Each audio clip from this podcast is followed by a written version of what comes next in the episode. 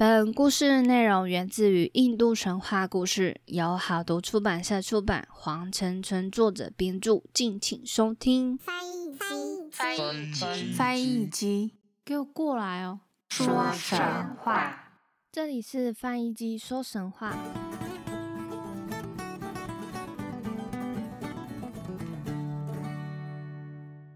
欢迎收听翻译机说神话，我是翻译机，今天会跟大家分享两则小故事，我们就开始今天的故事吧。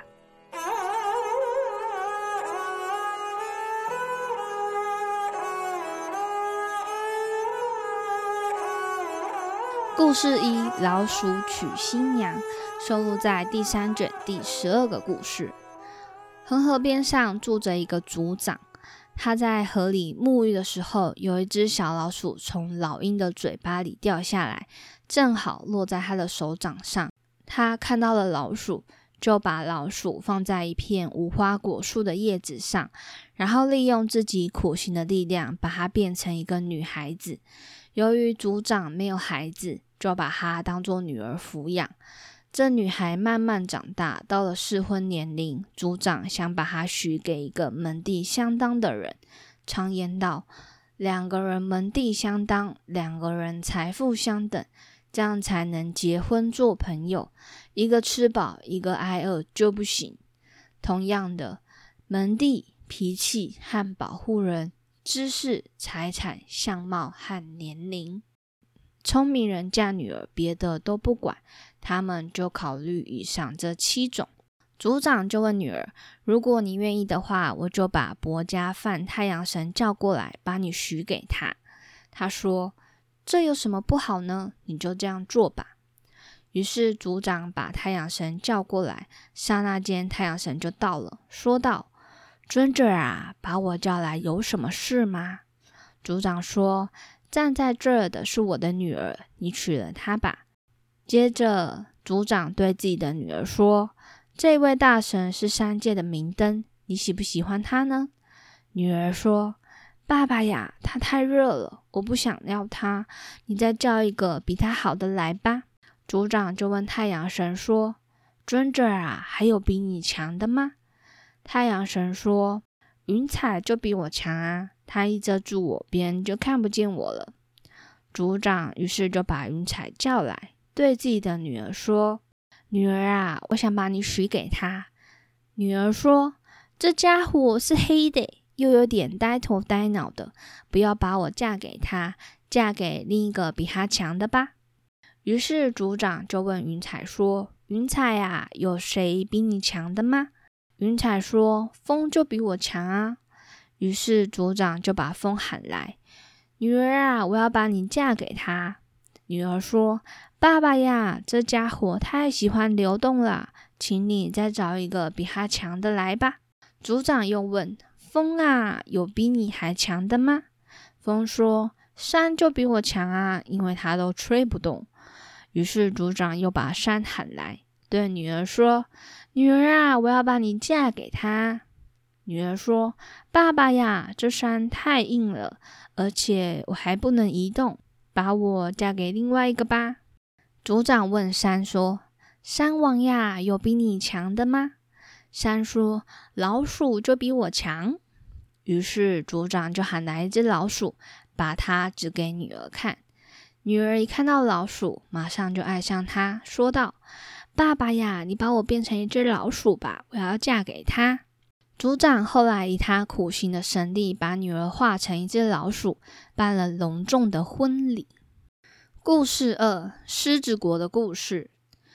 很多年前，范家国的国王娶了一个国的公主后，生下一个女儿，名叫苏西玛。小公主聪明伶俐，父母视她为掌上明珠。国王关心女儿的前程，请祭司为她求神谕。他们得到的答复是。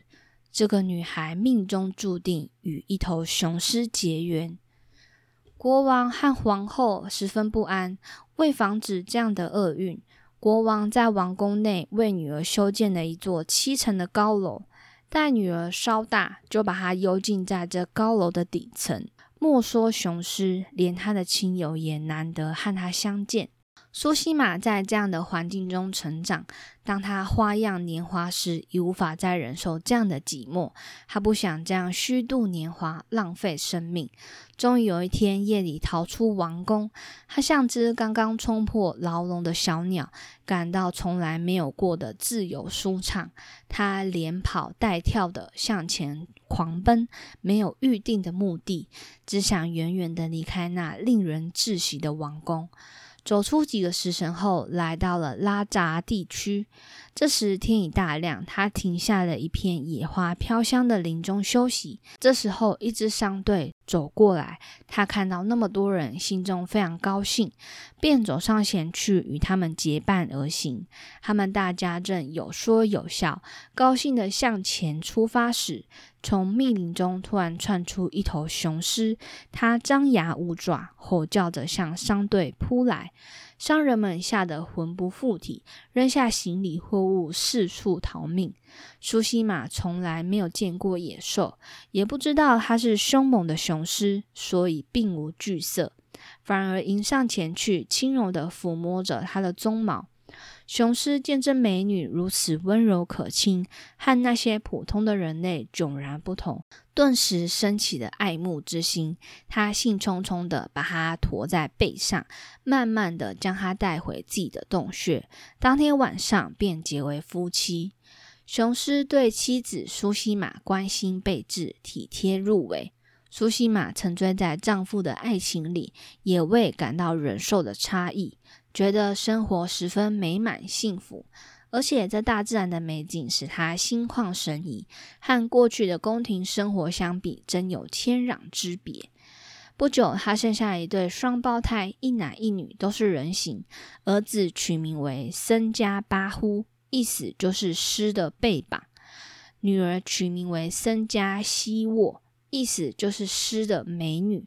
活泼可爱的孩子为生活增添了无穷的欢乐。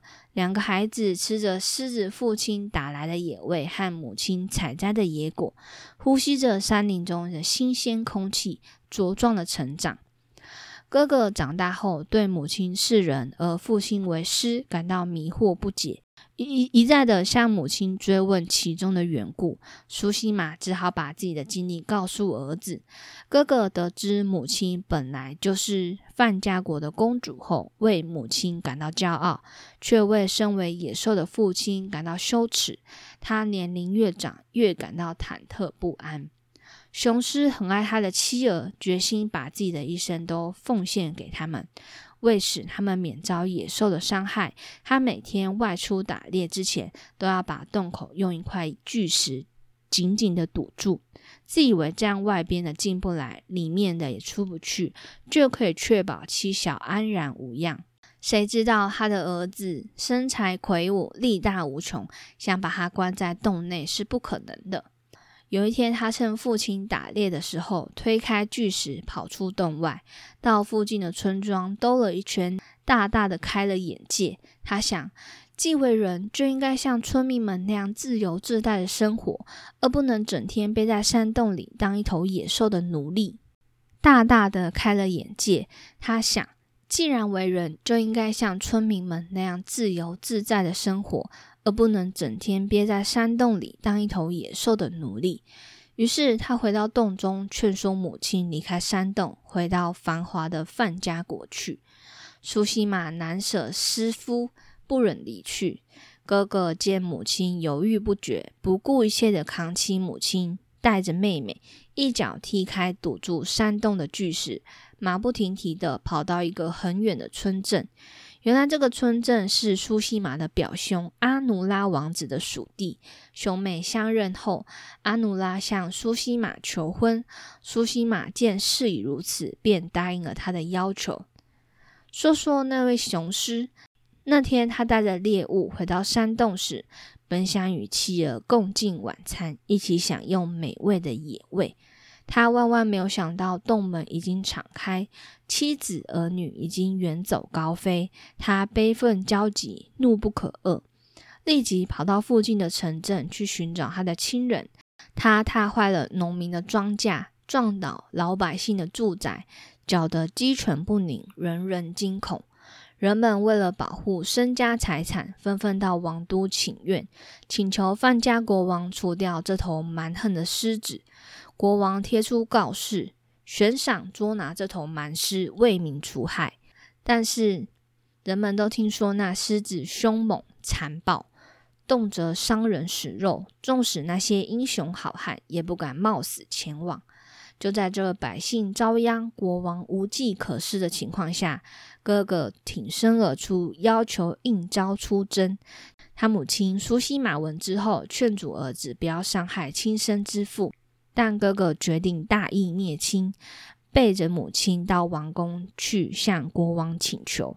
国王一见大喜，说：“你若除掉，你若是能除掉这头狮子，我情愿把范家国交给你治理。”你既是我的外孙，也有继承王位的权利。哥哥叩头谢恩，立即披挂整齐，带着弓箭奔赴山冈。哥哥回到他们原来居住的森林，在那里果然发现了那头雄狮。只见他在山洞附近寻觅徘徊，悲泣哭泣，正在思念自己的妻儿。当他发现哥哥走来时，立刻显出喜出望外的样子，以为儿子已回心转意，又回到自己身边了。他兴冲冲的迎上前去，想要亲吻跟拥抱自己的儿子。哥哥忽然趁着这个时候弯弓拉箭，一箭射中他的咽喉，狮子倒在地上，一命呜呼。哥哥回到都城，受到君臣百姓的热烈欢迎，人们纷纷送上赠品，感谢这位为民除害的英雄。这时，老国王驾崩，朝臣百姓一致拥戴哥哥继承王位。哥哥心想：我已经杀死了我的父亲，背上一个不孝的恶名。虽然此刻人们拥我为王，但总有一天会遭到世人的唾骂。还是急流勇退的好。于是他谢绝了臣民的好意，把王位让给他的继父阿努拉王子，自己带了妹妹回到他们原来居住的地方。哥哥在拉扎地区建立起一个独立的王国，定都曾家城，将妹妹立为皇后，开创了一代帝业。哥哥和妹妹生下了三十二个子女，长子。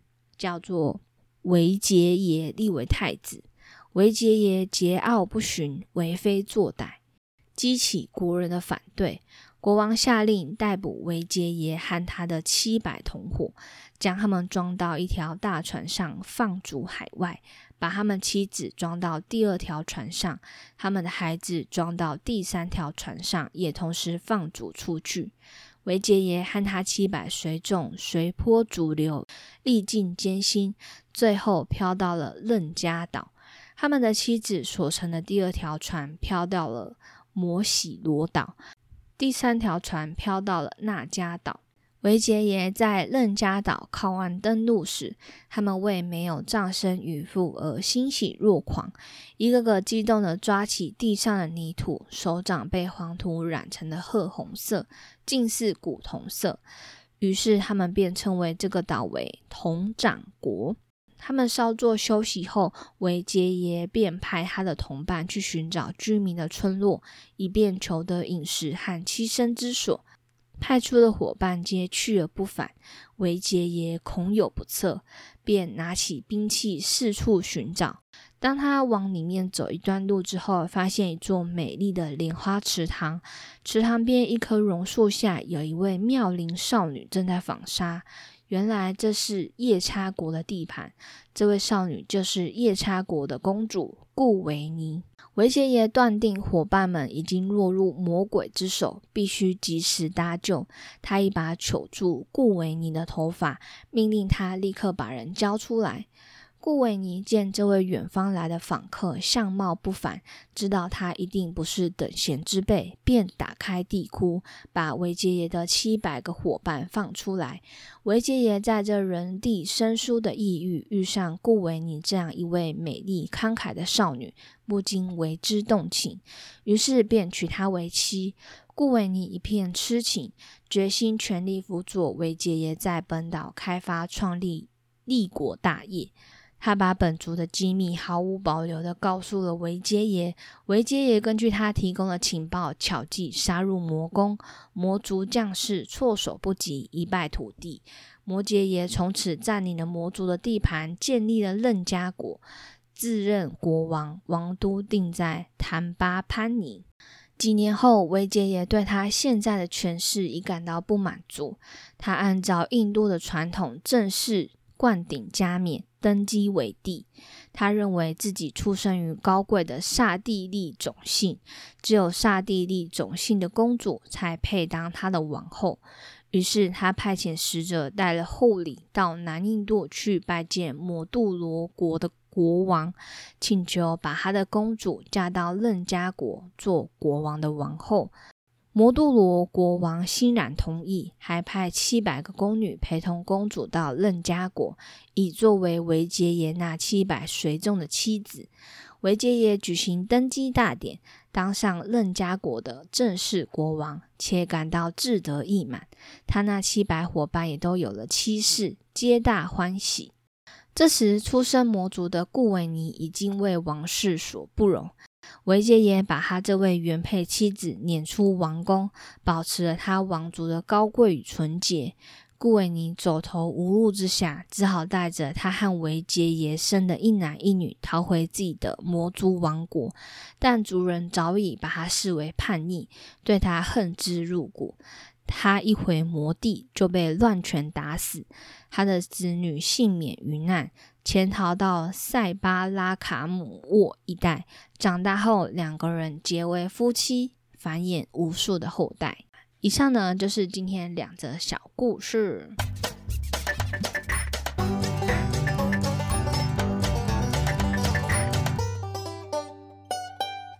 第一则故事就是老鼠娶新娘。本来呢，她就是嗯，从老鼠变成一个女孩，就是可以做太阳雨。风和山，但是他这些都不要，他又恢复了自己本来的真面目，跳出了自己的族类，实在是很难呢。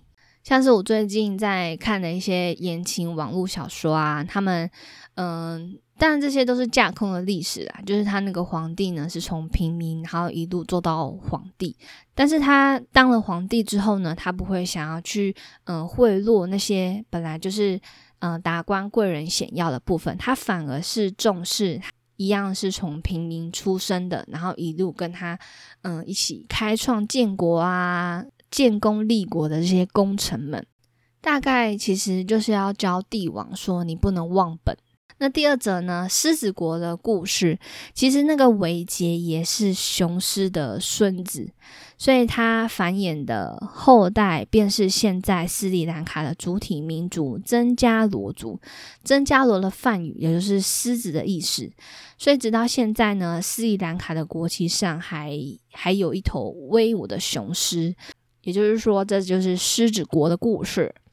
我觉得人师。结合这个还蛮奇妙的，而且既然生出来，竟然是人形，也觉得蛮酷的。但我觉得那个，但我觉得那个哥哥的本性其实还不错，就是他他虽然说大自己大义灭亲自己的父亲，但是他并没有因为这样而真的去接受这个王位，他反而就是急流勇退。他又想到了一下，也许就是之后他假设他真的当了国王，然后呢？被百姓呢挖出这个事迹，哦，你就是杀自己的父亲而才当上国王的，你这个不孝的人。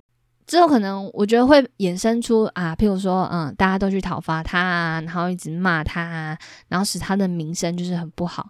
那我觉得他就停留在他去杀这个狮子，解决玩这头狮子这个名声就好了。至少，嗯，停留到现在这还是好的，对不对？好。那也是希望各位听众呢能喜欢今天以上这两则故事。